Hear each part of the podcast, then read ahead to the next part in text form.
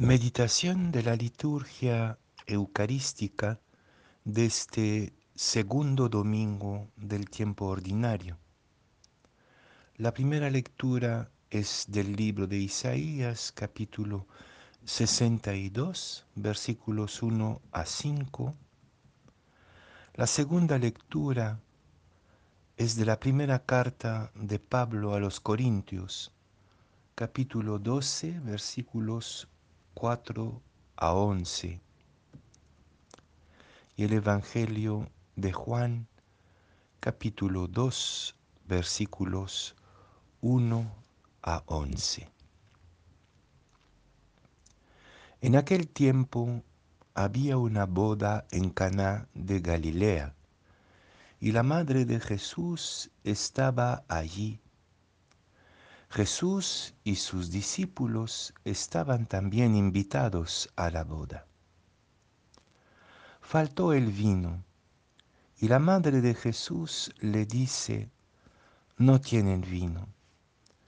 Jesús le dice, mujer, ¿qué tengo yo que ver contigo?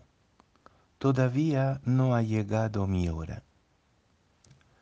Su madre dice a los sirvientes, hagan lo que Él les diga. Había allí colocadas seis tinajas de piedra para las purificaciones de los judíos de unos cien litros cada una. Jesús les dice, llenen las tinajas de agua.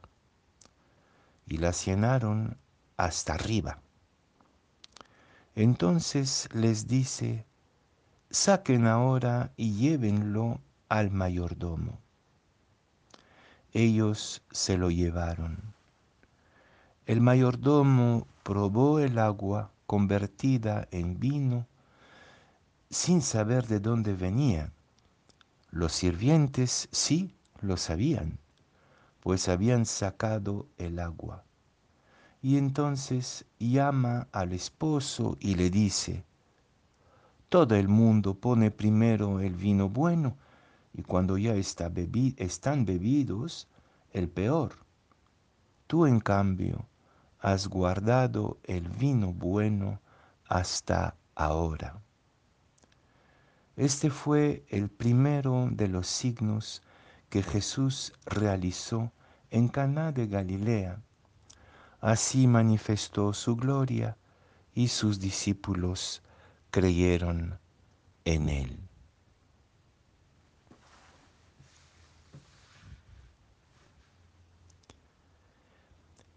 En, el Evangelio de Juan siempre hay dos o tres o más niveles de comprensión.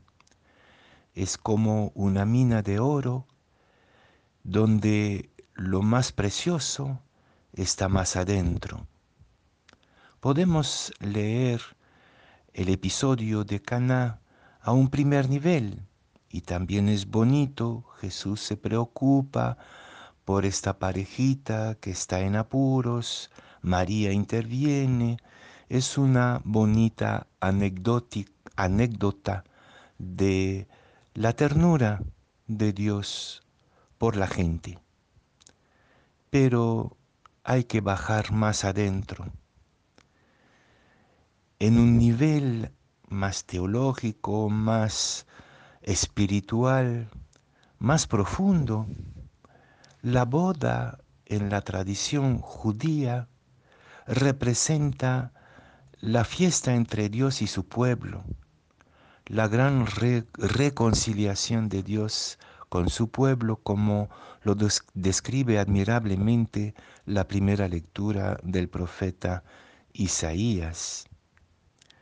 La boda es un mundo que vive en la alegría de Dios según el sueño de Dios. Si nos quedamos a este nivel simbólico de la boda del mundo con Dios, tenemos que reconocer que hoy en día les falta mucho, mucho vino al mundo, a los pueblos, a nuestra sociedad, incluso a la iglesia. Estamos escasos de vino, es decir, escasos de motivos para hacer la fiesta. Nos acordamos del vino viejo, de nuestras ideas, de lo que siempre funcionó, de las recetas antiguas y nos damos cuenta que ya no sirven para la justicia, para la alegría y la libertad de un pueblo completamente hundido bajo las pruebas diversas y múltiples. En esta simbólica entonces para San Juan, la madre, más allá de la bellísima figura de María, representa la iglesia. En todo el Evangelio de Juan, la madre de Jesús habla como la iglesia.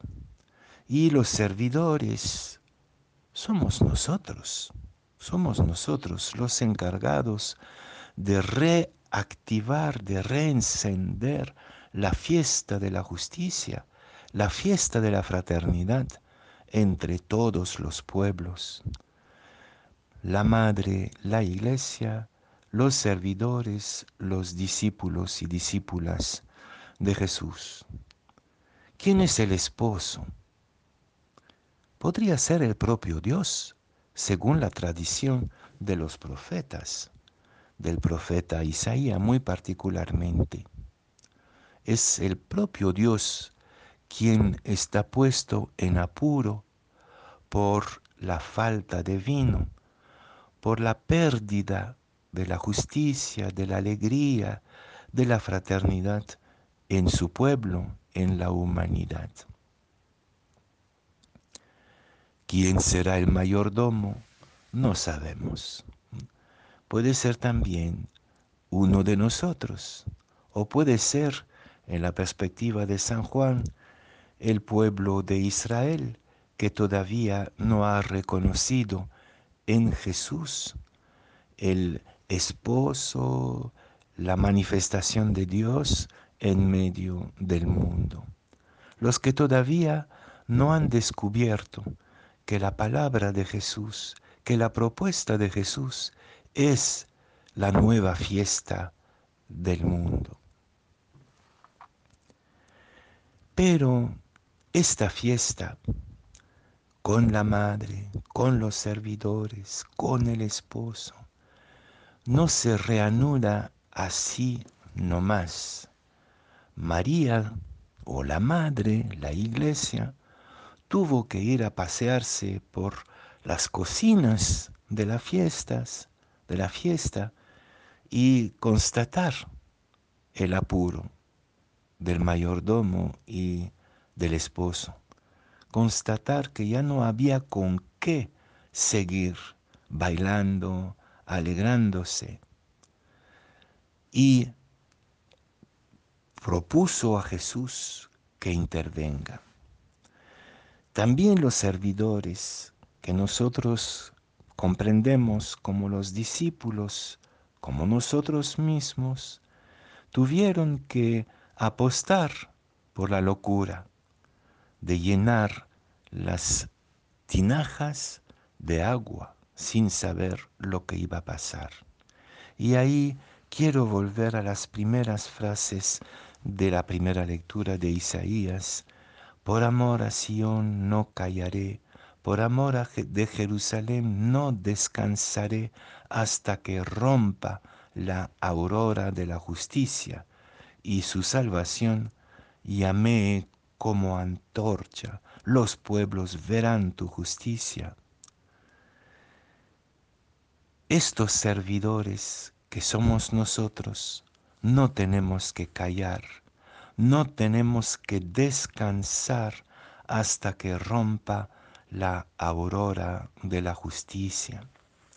La madre junto con los servidores somos esta iglesia, este pueblo nuevo, estos amigos de Cristo, que frente a la pérdida de la alegría, al riesgo de que la fiesta humana se detenga, estamos corriendo por aquí, por allá, que no queremos ni descansar ni callar hasta que rompa la aurora de la justicia. Entonces, en esta liturgia de hoy hay a la vez una fuente enorme de esperanza ahí donde está Jesús y donde están sus discípulos, donde está la iglesia, su madre, donde está María, la fiesta está en espera, la fiesta es posible, la justicia puede acontecer, puede irrumpir como la aurora, como una antorcha puede llamear de nuevo. Pero esta fiesta nueva de Cristo, este buen vino del reino y del Evangelio, tiene que, tiene que ser preparado por la convicción, el entusiasmo y el compromiso incansable de sus servidores, de estos discípulos y discípulas que quieren que la fiesta de una humanidad nueva pueda de nuevo arrancar. Por nosotros puede ser y puede volverse cierto hoy como en el tiempo de Jesús, que Dios se regocije como el marido con su esposa al regocijarse, al bailar con una humanidad de nueva, de nuevo encaminada hacia la fiesta de la fraternidad y de la justicia. Adelante, no es el tiempo de detenerse, de desanimarse, de dudar. Es el tiempo de ir con María a las cocinas y de llenar junto con los servidores las tinajas de la esperanza.